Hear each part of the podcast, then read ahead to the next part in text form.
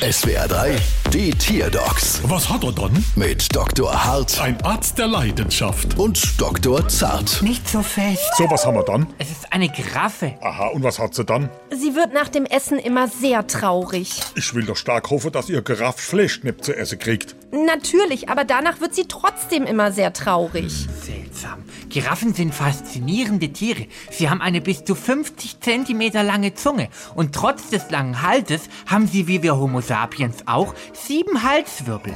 Außerdem können wir Menschen nicht hören, wenn Giraffen miteinander kommunizieren, weil sie Klänge bilden, die im tiefen Infraschallbereich liegen. Frage, kommen Giraffe eigentlich alle aus Rheinland-Hals? Weil doch Giraffe so einen langen Hals haben. Niemand. Herr du, reiner Langhals, mach mal laut. Dann mach mal leise. Also, für mich klingt's normal. Eine Frage. Was machen Sie denn nach dem Essen mit Ihrer Giraffe? Na, wir trinken dann noch gemütlich eine Tasse Kaffee und dann geht's eigentlich auch schon direkt los mit ihrer schlechten Laune. Und vorher hat's Fleischknepp gegeben? Ja, habe ich Ihnen doch schon gesagt. Tut mir leid, ich hab heute irgendwie eine lange Leitung. Lange Leitung, das ist es.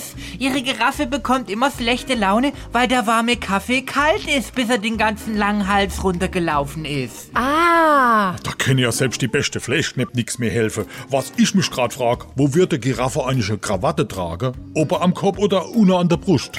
das ist eine wirklich gute Frage. Weil sie kriege jetzt auch gleich eine Krawatte. Oh, gibt's heute einen besonderen Anlass, oder wie? Nee, hier kommt die Rechnung.